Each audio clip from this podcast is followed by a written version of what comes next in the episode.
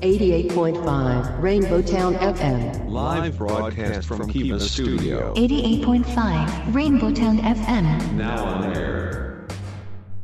Rainbow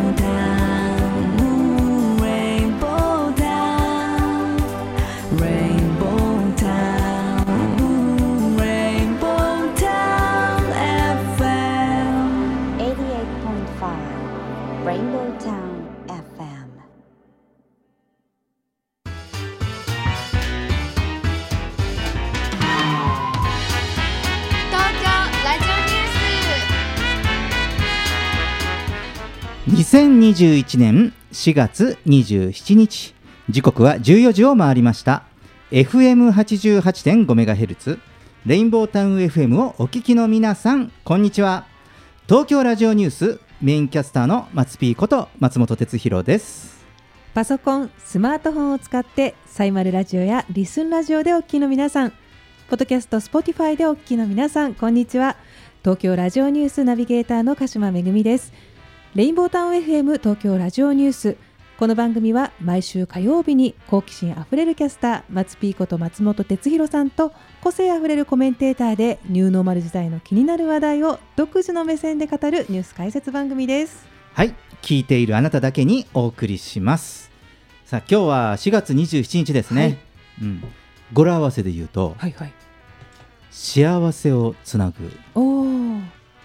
ですね。新4なん合わせをつなぐ、だそうですよ。いいですね。うん。幸せつなぐ日。幸せをつなぐ、はいはい。うん、ちょっと見つけちゃいました、うん、もう一つはですね、まあ、今日のコメンテーター皆さんのメンバーに合ってるかな、えー資産をつなぐとも言うらし。いですなんか横でガッツポーズ。ズしてますけれどもね、ねうん。ねえーもう4月27日、はい。もうすぐ4月も終わりと、あっという間ですね。うんまあ、ゴールデンウィーククも直前ですけれども、そうですね。でっていうか、うん、もう休みに入っている人もいるとかいないとかね、ね長い方はうんね。入ってらっしゃる長い人はねでしょううね。ん、さあ今日も来るとき昨日も、まあ、し今週始まりまして、はい。巷は人が少ない？少ないのかなと思ったら、うん。あここは混んでるみたいなことを結構経験する数日間だなって私は感じたんですけど。そうですね、意外と混んでるところはちょっと混んでるかなっ混んでるね。ていううん。ね。そうですよね、まあ、昨日ね、はい、メグさんと私はですね一瞬ランチ難民になりまして、確かに、はい。やってなかったんですよね。そうですね。全然お仕事でね、はい。えー都内に出ておりましたけれども、まあご飯食べに行こうと思ったら、うんえーまずはショックなことに今まで行っていたレストランがはい、なんか薄暗いかなと思ったらテナント募集の張り紙がしてありましてあねそうなんですよ。ショックでしたあれは。なんかこうなんか一人でこうズーンって悲しくなってしまって、ね。楽しみがね。そうね。我々もね、はい。あのまあ、テレワークとかねそういうものが多くなってきましたから、なかなかね、うん。あのまあ、仕事からね出て行った時にはねあの自分たちの会社だったらねお弁当とかもいろいろあるんですけど、まあ、最近ね公園とか外で食べたり飲んだりするするのもはばかれるような、はい。ね、ご時世になってきましたのでどうしても外に出ている時はね、どこぞでランチを取るしかないかなっていうんですが行ってみたらテナント募集だったと。うん。でそそしてじゃあ次あそこ行こうって言って行ってみたらはい、えーこの連休明けまでお休みしますという張り紙が貼ってありまして。ね全く出てないわけではないので、うん。そうするとこう一つのところに行ってしまうっていう可能性もねうん。出てしまうんじゃないのかなと思いつつ、うん。どどれが正解なのかがなかなかもうこの時代うん。わからなくなるなって思うところではありますけれどうも、ん。そうですね、うん。だからこう、ね、いろいろ、ね、大変な状況だとかね、はい。いまあ、いろいろ感染拡大の状況が続いてますけれども、まあ、皆さんねいろいろこう情報を自分で収集しながら、まあ、そのどういこうかっていうのは、まだこうね自分の価値観で決めていくしかないような世の中だからそうですね。うん、こっちが立てばあっちが立たずみたいなね。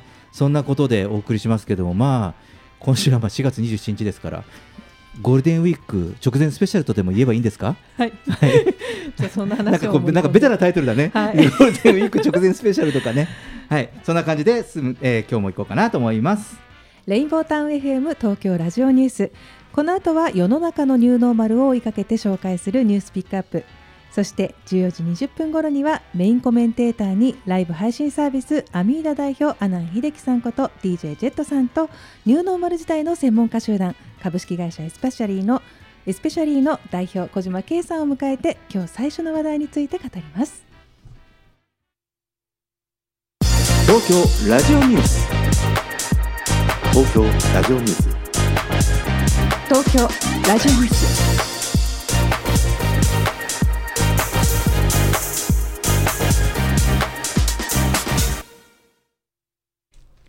レインボータウン FM 東京ラジオニュース。このコーナーでは松 P が独自の視点で取り上げた話題を一言解説します。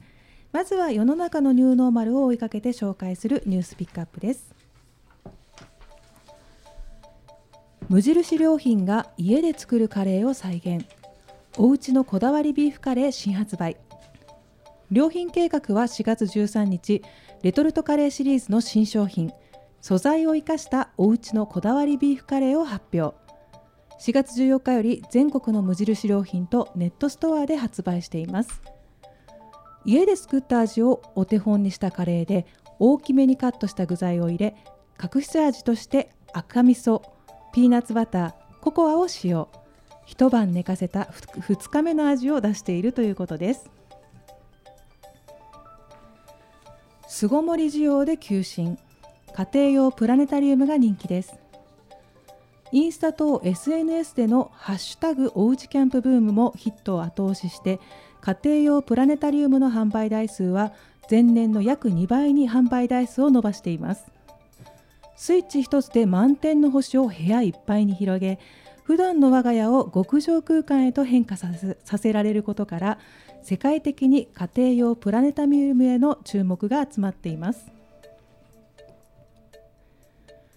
仕事余暇農業癒し楽しみを集約したアグリワーケーションができる施設ワンファーム深谷ワークスが4月埼玉県深谷市下手墓にオープンしました。運営する農業 IT ベンチャーグリーンラボは実証実験を最低2年やり全国に広げたいと意欲を示しています。屈強の鉄道業界にトレインワーケーションは救世主となるのか。トレインワーケーションの可能性についての実証実験が信濃鉄道で行われました。信濃鉄道6門を貸し切り観光列車の持つ個性豊かな空間をワークスペースとして利用できるトレインワーケーションを実施県内外から30名ほどの参加者が集い集中作業個室を使ったウェブ会議参加者同士のコミュニケーションを楽しむなど列車から望む景色を楽しみながら参加者はワーケーションを満喫したということです。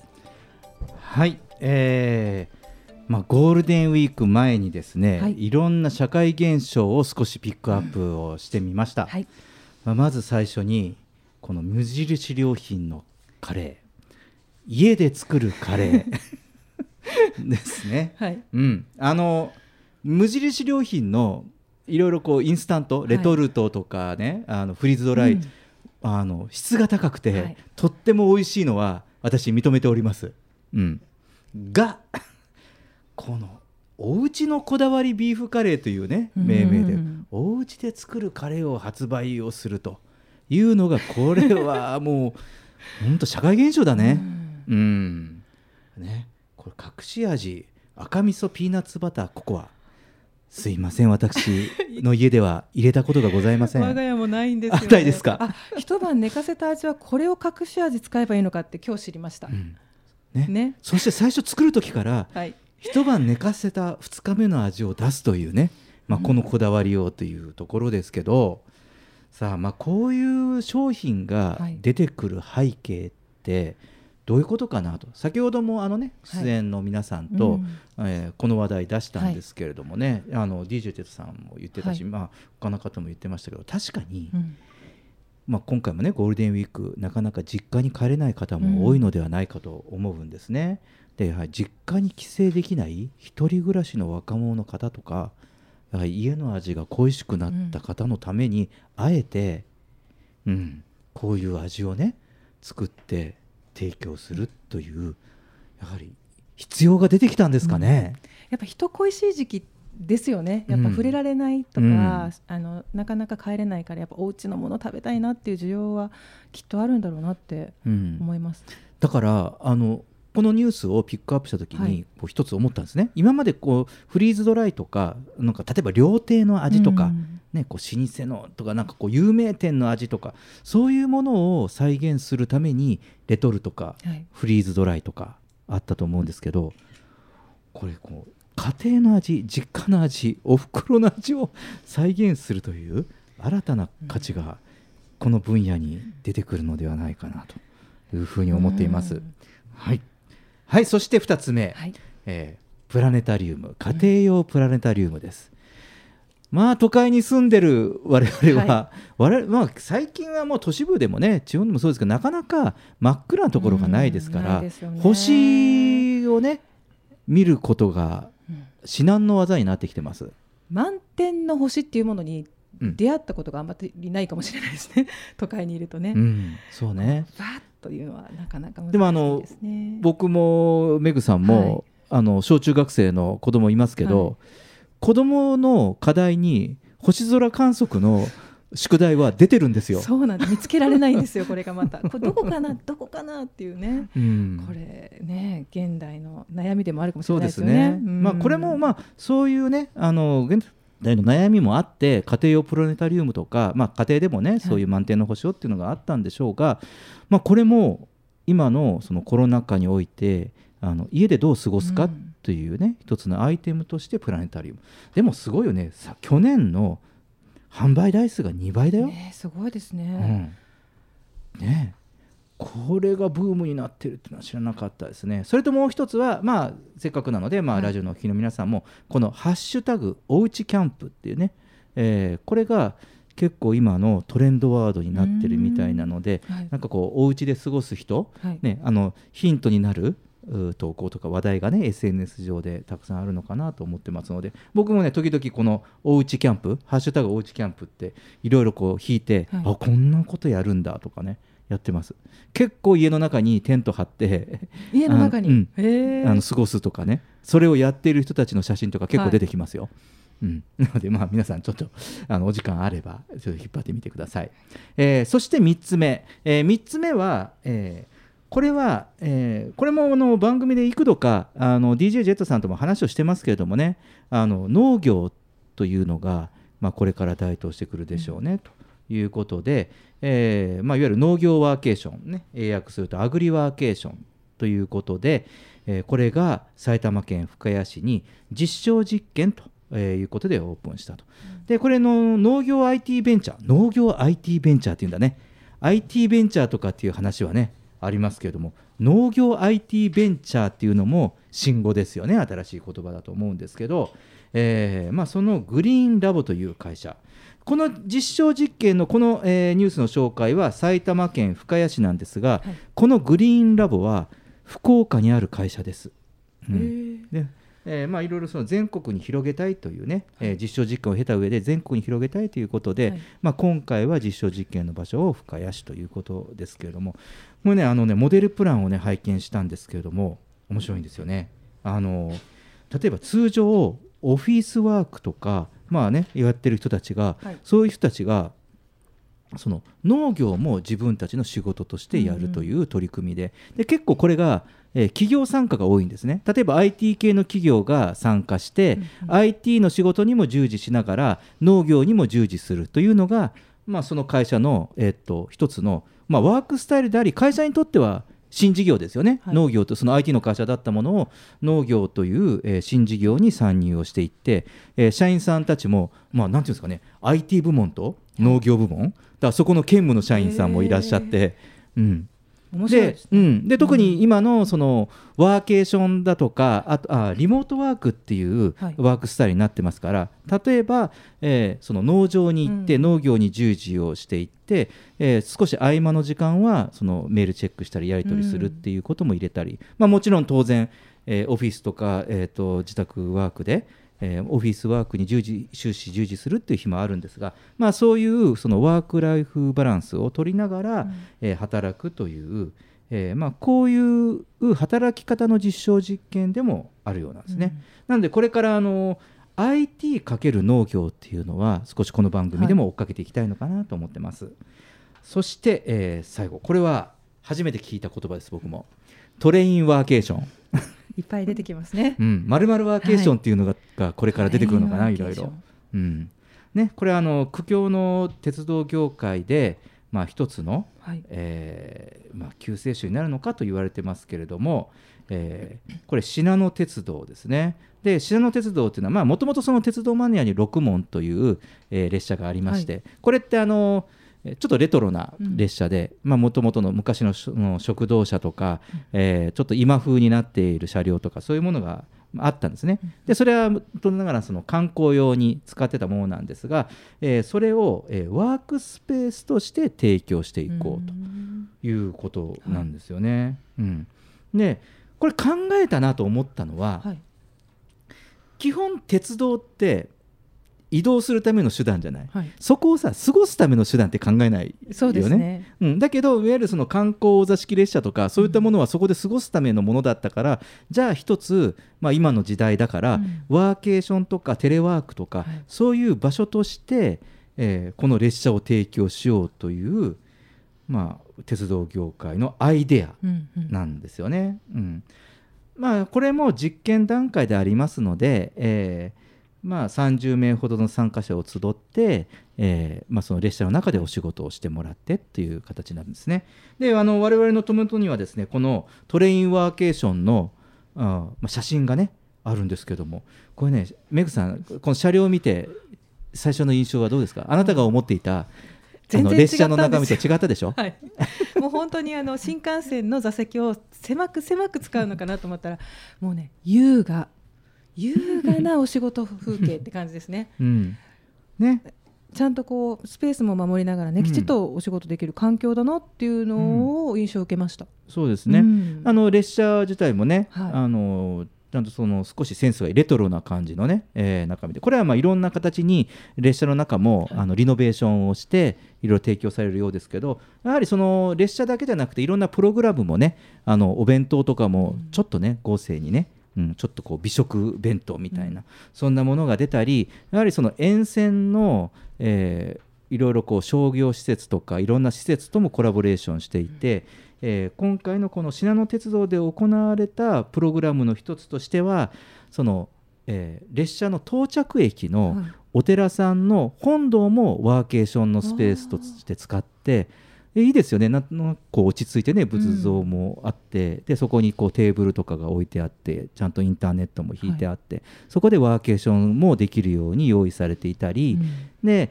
えーお仕事だけじゃなくて今度はそこであの座禅会そういうプログラムも座禅とか瞑想、うん。そういう時間も作ってるという、まあ、プログラムも用意されてたものらしいんですね。なので、まあ、この今日はトレインワーケーションっていうものを取り上げましたけど、まあ、丸々ワーケーション、ねえーこれからいろんな人がいろんなアイデアを考えて まさかここで働ここが働ける場所なんてというね、えーそういったものがいろいろ出てくるんじゃないですかね。はい、えー以上今週のニューノーマル時代のニュースピックアップでした。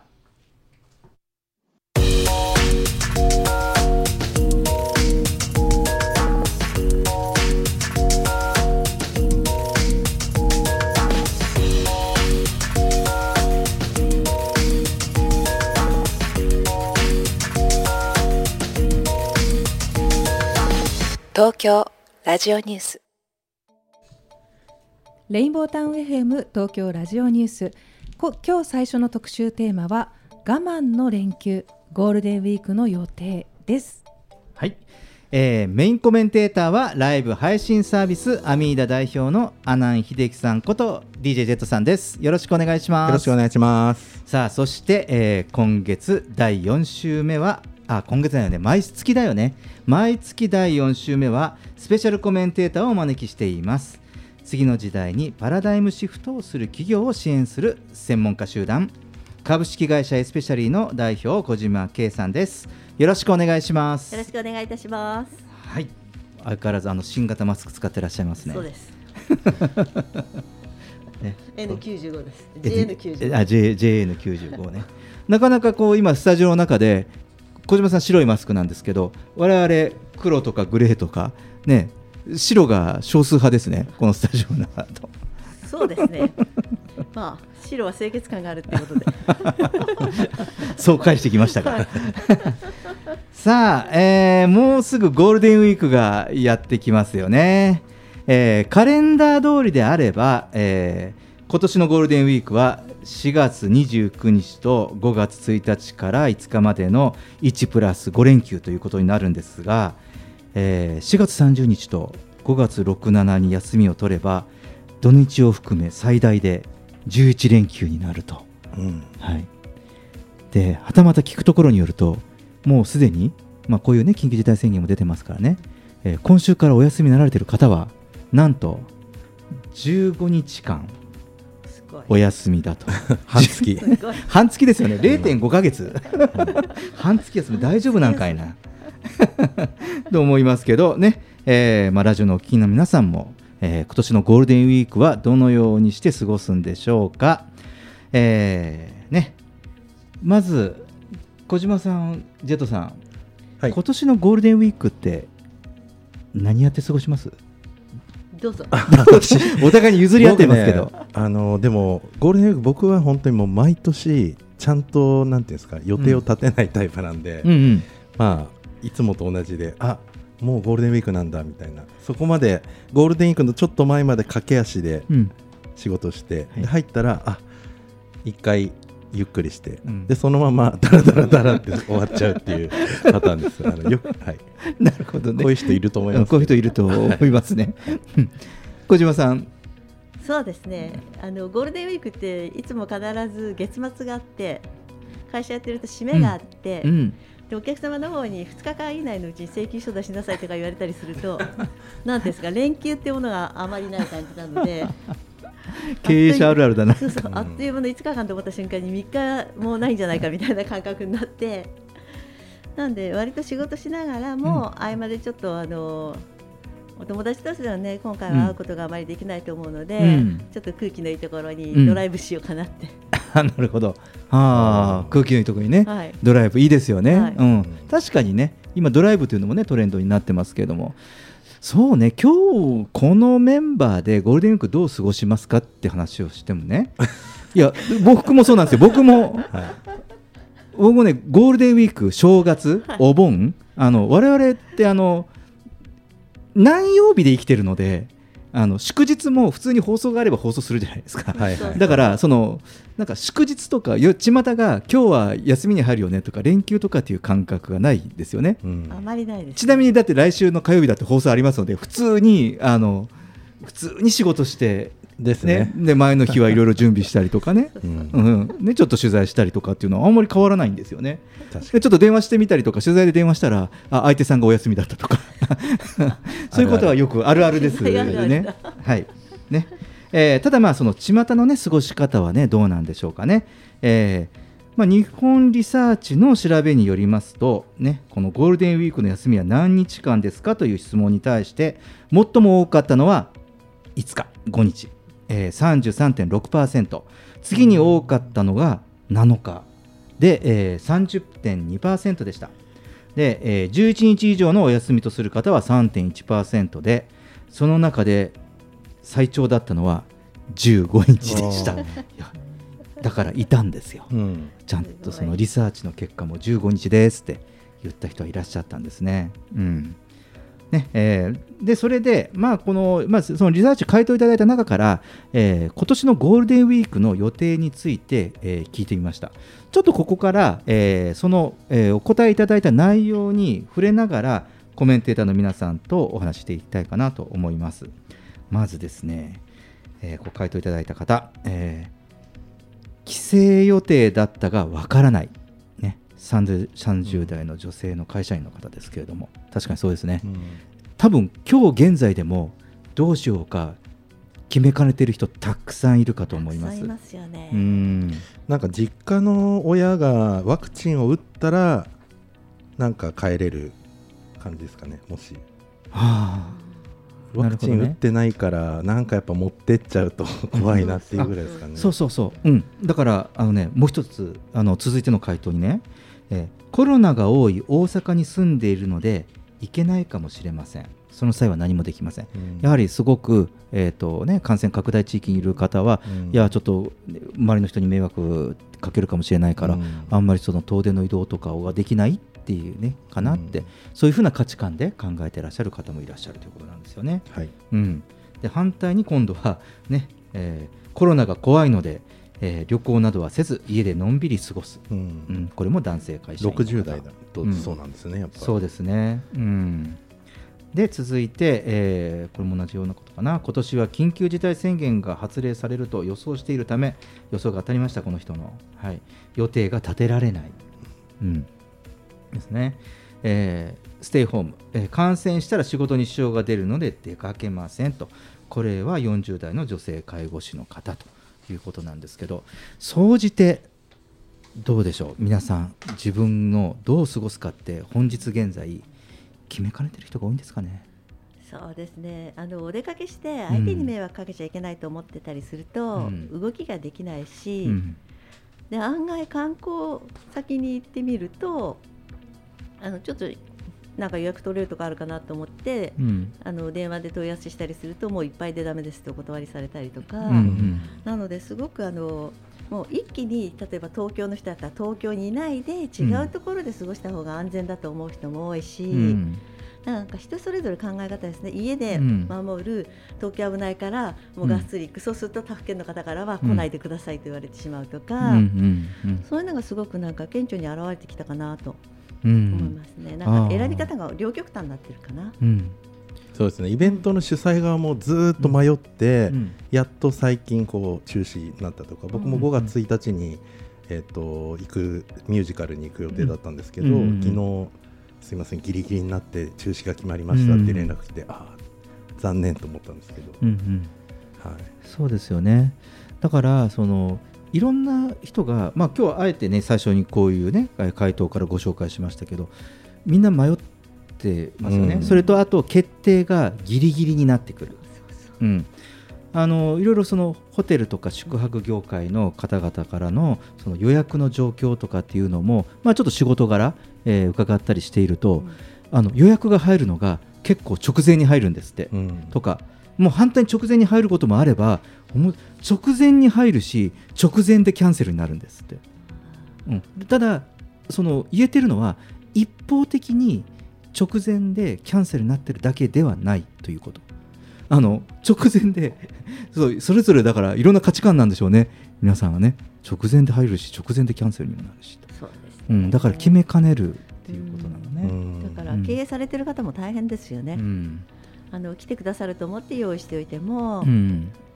やはりあのだんだんテレビとかの人数見てったら、やっぱり怖いかなと思って止められてしまったりすると、うん。でゴールデンウィークだから食材は事前に仕入れるじゃないですか、うん。うん当日ってないから、うん。その分をこう見込んで作ったものっていうものが無駄になってしまう可能性があるから、うん。ねえ。そうですよね。急なの大変ですよね。うん。そうですよね、なのでね、まあ、いろいろね、ご商売やってる方大変ですけど、じゃあ実際にね、うん。えーっと消費者、生活者の方は、えーどういうふうに回答されたかというと、うん。まずね、えーお家で過ごす系の人たちの 回答をご紹介していきましょう。はい。えーお家でのんびり、えー片付けや模様替え、うん。えー40代女性会社員、はい。えー家でのんびりとインターネットなどで映画鑑賞を行う予定と、ねえー男性大学職員と。うん。家で子供と料理する、うん。うん。テレビゲーム。テレビスポーツ観戦、うん。ねえーコロナ禍でどこにも行かず自宅でバーベキューするぐらいだと思うと。おいいなバーベキューするような庭があるんです、そうすごいですよね。うん。うん、でガーデニング。ガーデニングするような庭いいです庭。かベランダかうん。あるんだ。で家でゴロゴロ。フリマアプリに出品で DIY 家のペンキ塗り。でそして家の掃除や片付け庭の草むしり。普段時間が取れないため家事を集中的にやる予定ですと、うん。まあ、こういう回答が中心なんですよね、うん、だから今家で過ごす中でいろんな工夫をしていこうかなと。いうのが見受けられるかなと。うん。うん。どうですかジェットさん？僕はもうこれですね、うん。お家で、うん。まあちょっと部屋も散らかってますし、うん。実家の後あの母親があのもう死ぬ前に早く家の片付けしてくれってずっと言われてて あ分かりましたって言ってるんですけどまあ、それもだから、うん。まあこまあ、自分が体調が大丈夫であれば、うん。まあ一回行って、うん。うん。まあいろいろあの片付けとかしようとは思ってるんですけどね。うん。うんはい。そうですね、うん。まあこれねあの前回もその番組で、まあ、いいかにそのおうち時間を充実して豊かに過ごすかっていうのが、まあこのあのそ消費者のトレンドでもあるって言ったんですけど多分こういろいろ皆さん工夫をされるような感じですよね。テレビゲでもームやったりねこんだけやっぱ外に出れないと、もう庭いじりももうやり尽くしてどこやったらいいのかもう分かんないんじゃないですかね。ね えそうですよね。そうですようんそうね、だからね、少しはね、外には出たくなるというのもね、やっぱりこう人の情でありまして、はい。じゃあそこで、えーちょっと近場で過ごす系の回答をご紹介しますね。はい。えーえー近場の公園などで子供と遊ぶ予定。うん、そりゃそりゃそうよね、子供 その大人でさえね、やはりこう家にずっといるのはストレスかかりますから、まあ、お子さんがいるね、ご家庭なんてね、少しはね、そうですよね。だ出ないとね、なかなかもうね、子供たちだってね、我慢できないからね、子供はね。子供はね、うん。でも遊ぶのが仕事だからね。そう。だそうここは本当世知辛いよね。はい、えー近場で温泉旅行か、えー近所の銭湯。これは女性会社員の方、うん。で日帰りで近場の公園に絵を描きに行く予定、うん。絵が描ける人はいいですね、うん。でもあのね今スマホで写真とかも撮れたりしますから、まあ、ちょっとしたね、えーそういうこともなんか目的持ってねちょっと近所の公園に行くとかっていうのも、えー楽しみ方の一つなんですかね。で、えー宿泊は諦めたのですが子供を連れて水族館に行く予定ですと。うん意外にねこういうね水族館動物園なんか人気スポットとして候補になってますねこのゴールデンウィークはね。うん、で映画館に行き映画を見る予定という回答をいただいてますがまあここは映画館はね確か都内は映画館、ね。ゴールデンウィーククローズでしょ、はい。うん。ね、だからまあこういうとこもねなかなかちょっとこう大変ですよね。うん。僕前実家帰った時、あのー近所の、うん。みんなで野球やってたんですよ。ちっちゃい頃、子供の頃。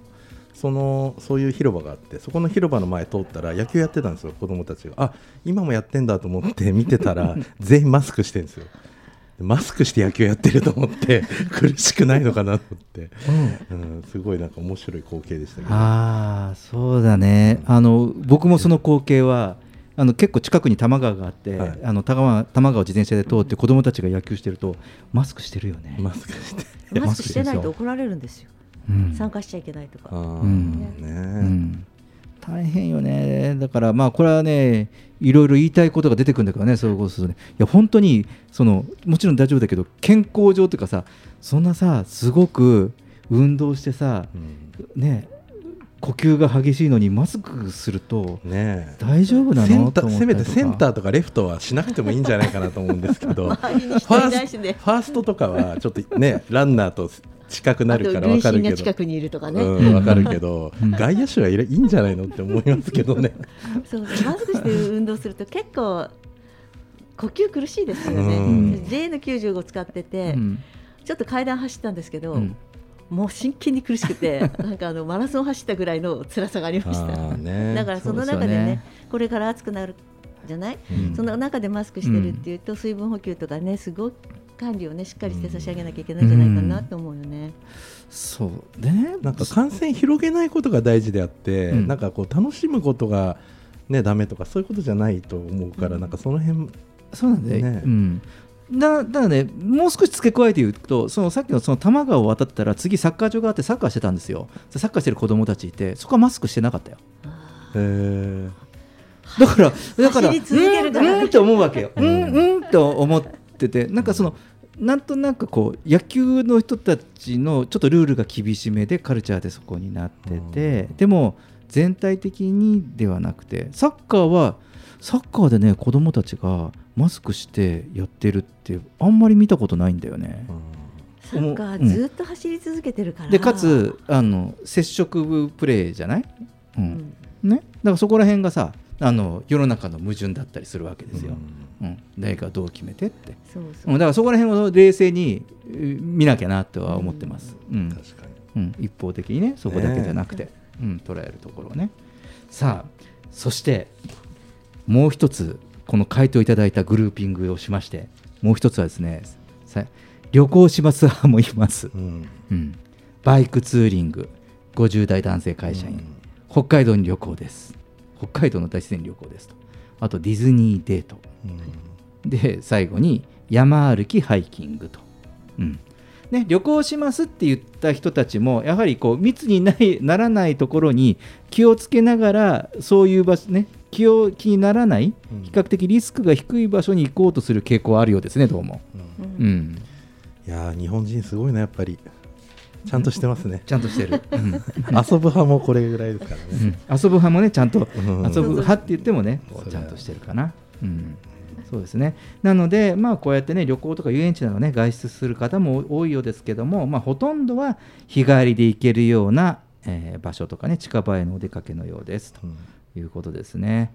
でまあ冒頭にも言いましたけどその旅行を計画していたがやめたとかね、うん、やっぱそういう人も多くてその皆さんこのコロナの感染の不安の中でまだその決めかねてる、うん、決めきれてないっていうのも、まあ、このゴールデンウィーク直前、まあ、この状況の皆さんの心境ではまあないでしょうか。ね。まあその大都市を中心にね今度は3度目ですか、えー緊急事態宣言が出された、まあ、今年のゴールデンウィークですが、えー昨年同様、まあ、我慢の連休となりそうですよね。ね。まあ去年も同じこと言ったんですよ、僕。あの言いますよ、もう一回、あの来年こそは多くの人がその旅行とかお出かけをね楽しめるような年になってほしいかなと思います。去年も言いました。うん。来年こそは。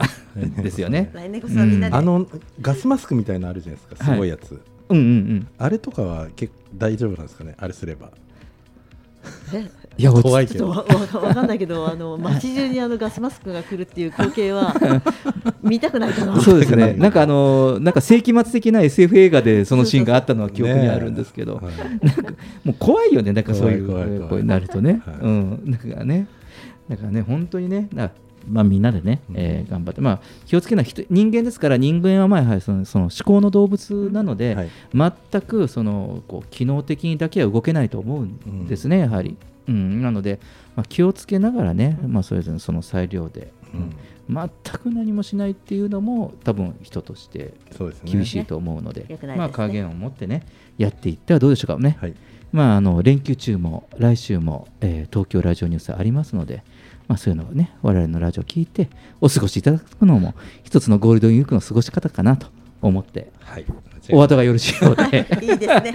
はい、はいえージェットさん小島さんありがとうございました。ありがとうございました。レインボータウン FM 東京ラジオニュース。今日最初は我慢の連休ゴールデンウィークの予定の話題でした。東京ラジオニュース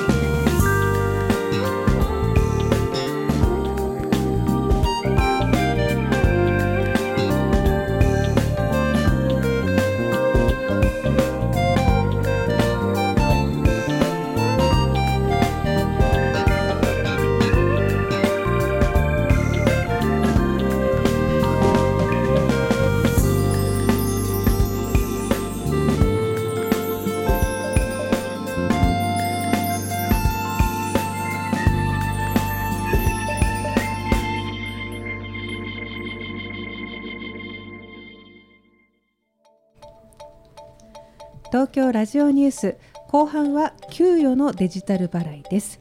コメンテーターは引き続きライブ配信サービスアミーダ代表阿南秀樹さんこと Z さんと次の時代にパラダイムシフトする企業を応援する専門家集団株式会社エスペシャリーの代表小島圭さんです。よろしくお願いします。はい引き続きよろしくお願いします。さあ、えー、経産省はですね、はい、給与のデジタル払いについて、えー、2021年度中に制度化を目指すとしています、うん。ね、皆さんご存知でしょうか、ね、そもそもこの給与のデジタル払いというのは現金は手渡しとか銀行振込ではなくてスマートフォンの決済アプリや電子マネーを利用して給与を受け取るということができる制度ということなんですけど、うんうんうん。さあね、えーこれまで、えー我々も長いこと、えー給与とか報酬は通貨による支給を原則としてきてるんですけど、はい。まあ、これだけキャッシュレス決済が広まる時代に合わせると、うん。えーデジタル化の動きが普及していくようですね。はい。さあこの給与のデジタル払い、うん。ね、これも、ね、このニューノーマル時代のちょっとトレンドとして今日は、えー取り上げようと思ってるんですがお二人どう思われます？この給与のデジタル払いについて。僕は個人的には賛成ですけど個人的には賛成。うん多分、うん。今お金資産がそんなないんでうん。うんあの楽な単純に楽な方がいいと思えるけど、うん。資産のある人は、うん。やっぱりほらあの何でしたっけ仮想通貨とかも、ねバーンってやられて、うんあの消滅したりとかってあったじゃないですか。仮想ですからね、うん。そうそう。だから、普通の通貨も仮想になるわけですから、うん。ああいうことが起きないっていう保証はない、うんうん。でもあれってどこ行ったかいまだに分かってない、うん。なると、うん。いっぱいお金持ってたらちょっとそれが怖いなと思いますけど、うん。まあ、今別にそんな持ってないから別にいいかなと思いますけどね。うん。はいそうですよね。確かにねデジタルでね、うん。ハッキングされたり書き換えられた瞬間になんかこ国家レベルのやつが何かが起きて、バーンって一瞬でうん。世の中から消えてしまったら、ね、データがなくなるっていうのがうん。絶対ないとは言い切れないみたいな。うん。うんうんなるほど。っていうことを考えると、うん。うん。ね、たくさん持ってる小島さんは多分反対だと思いいますよ。や今のは今のは間違いだと思うんですけど。さあじゃあたくさん持ってる小島さんに聞いてみようか あのたくさんは持ってないですけど、あのお給料ってやっぱ振り込みしてるじゃないですか、うん。振り込み手数料ってあの結構な金額になりますよね、うんうん。毎月毎月あのお客様からとか全部振り込んでる金額の手数料ってすごい高いなと。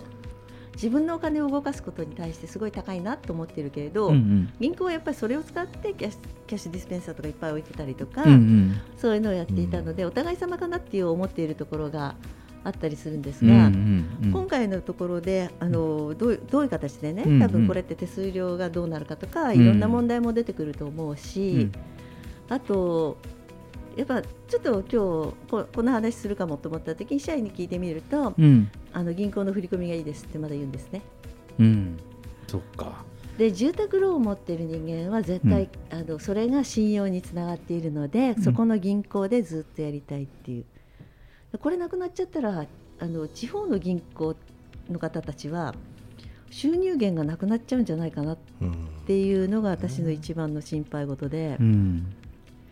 そうすると一番大手さんでは貸してくれないとかね今の時代もそうですけどあの地銀と言われる方たちがそういう経営者さんたちを応援してるからねうん。そういう方たちを応援してくれるところに、あうん。のしビジネスのチャンスを減らしていくっていう発想にもなると。うんうん思うと、うん。あのそんなに急いでうん。無理して安全じゃないうちはやらない方がいいかなって思ったりするんですけどね。うん。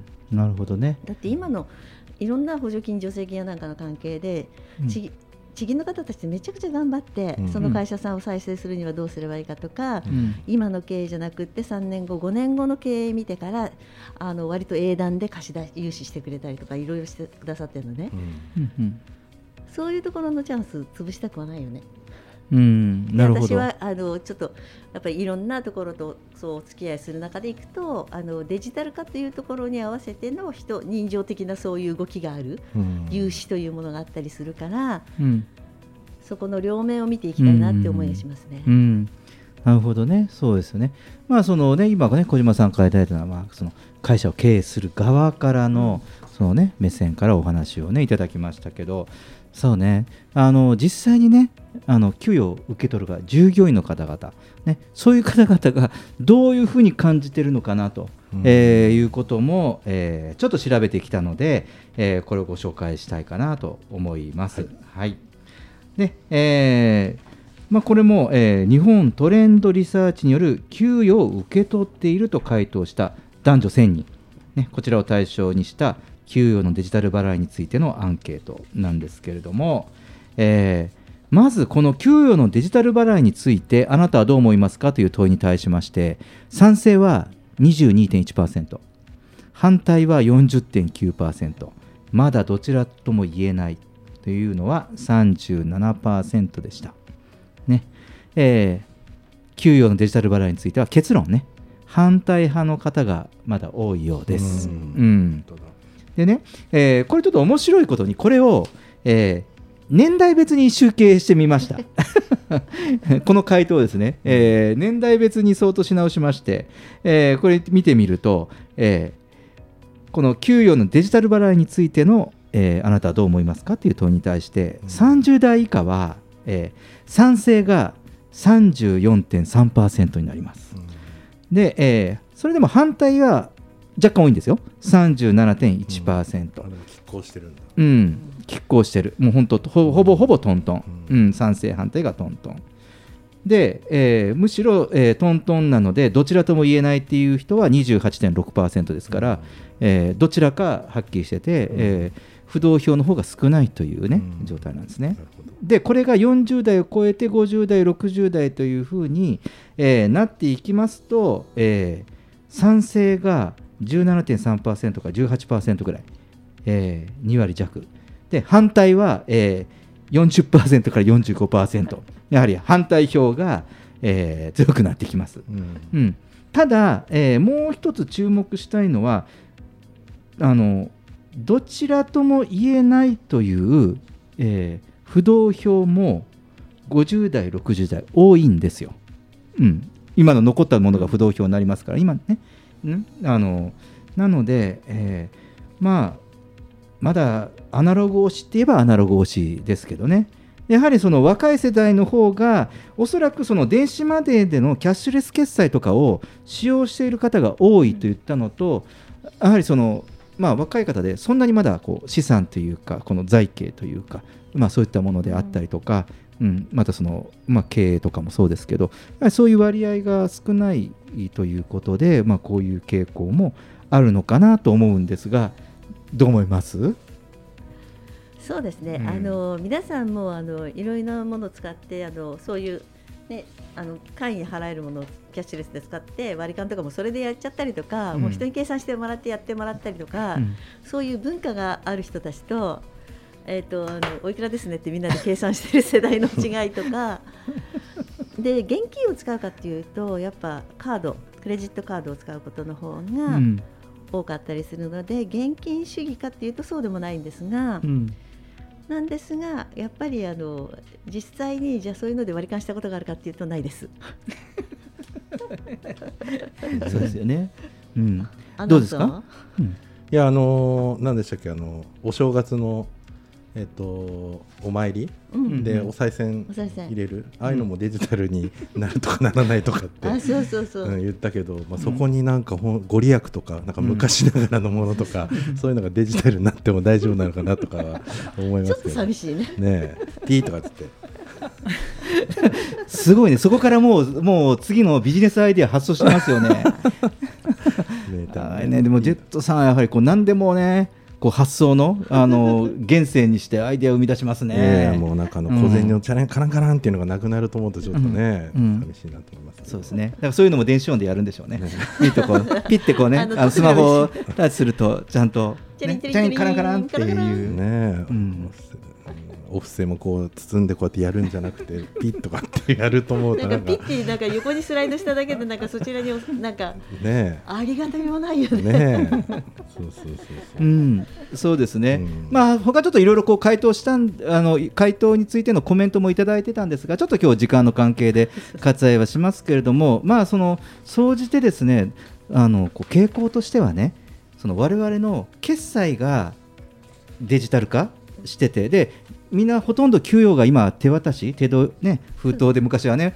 えーもらってた。いや僕はその頃じゃないですよもう。私も違います。ななんですけどでもやはりそれがデジタルで今でねもう銀行振り込みはもうデジタルじゃないですか、うん。でそれを現金という一回物理的なものに吹き、ねえー引き出してでまた下手すれば電子マネーのチャージにチャージしてるからまたデジタルにしてるという、デジタルアナログデジタルっていうところは おそらくいずれどこかでデジタル一気通貫するっていうのは否めないのかなと。ねえへそくりとかも全部デジタルになって、前どっか もうどこか分かんなくなっちゃうパスワードとかあってねへそくり見つけるの大変にな大りそうですよ変になりそうだ。そうですよね。いや、そこら辺はね、本当大変になるかもしれません。へそくりアプリとか出てくるかもしれない。一つに大体スマホに入ってる。っていうスマホに入って もうなんかここら辺のへそくりアプリの話題はね、ちょっと番外編ぐらいでね、えー番組終わりぐらいからちょっと盛り上げたいかなと思いますけれども、はい、えーちょっとねお時間となりまして、えー、ゼットさん小島さんありがとうございました。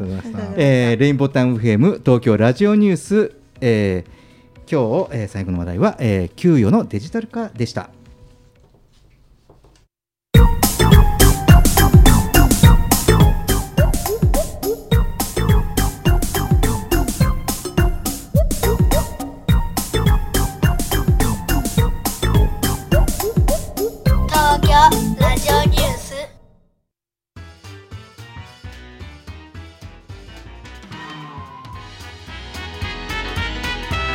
はい、えーエンディングです。はい、メグさん。なんかお金のありがたみねうん、あの私ですらちょっと薄らぐから子供にどうやって伝えていこうかなって、うん。ちょっと。ね、ポチポチポチってやられて急に使ってたっていうのが結構ちゃんとあったので、いろいろ考えますよね。そうですね、ううん。んそうだね。子供へのねお小遣いとかねそういうのもねちょっとデジタル化のね、はい。波の影響は受けますよね、はい、えー、ジェットさんお疲れ様でした。まあ4週目はもう本当に小島さんがいらっしゃるって僕は本当に。頼もしくて楽楽してます。楽じゃなくて楽じゃなくて。楽じゃなくて楽しくやらせてもらってますけど。ありがとうございました。はい。さあそんな小島さんどうでしたか？そうですね。あのデジタルだけではきっと寂しいので、うん。アナログとデジタルの共存が上手にできたらいいなって思いました。うん。そう。ね。まあ、結論バランス取っていきましょうよという感じですかね、はい。東京ラジオニュースでは公式ツイッターと公式フェイスブックページを開設しています。皆様からのご意見ご感想全国からの情報はハッシュタグ東京ラジオニュースとつぶやいてみてください。それでは月替わりのエンディング曲でお別れしましょう。4月はセンチメンタルなグッドメロディーにハスキーがかった特徴ある歌声それに加えてエモーショナルな歌詞の展開に今若い世代を中心に共感の嵐。ただいま中国の注目の山梨県発のスリーピースバンドです。それではお聴きください。ラフィンヒックでカシスオレンジ。東京ラジオニュースお付き合いいただきありがとうございました。また来週お会いしましょう。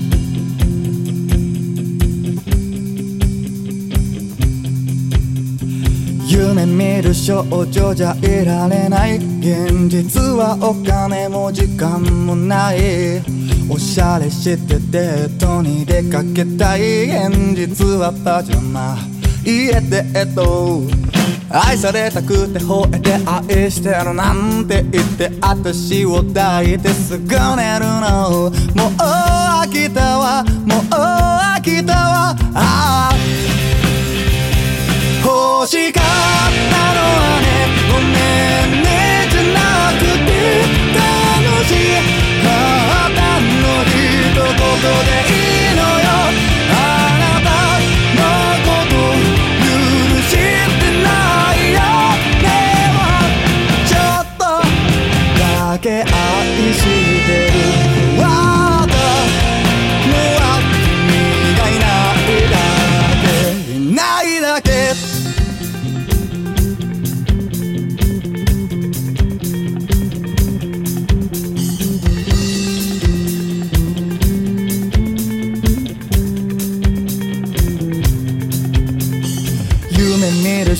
女じゃいられない現実はあなた。他の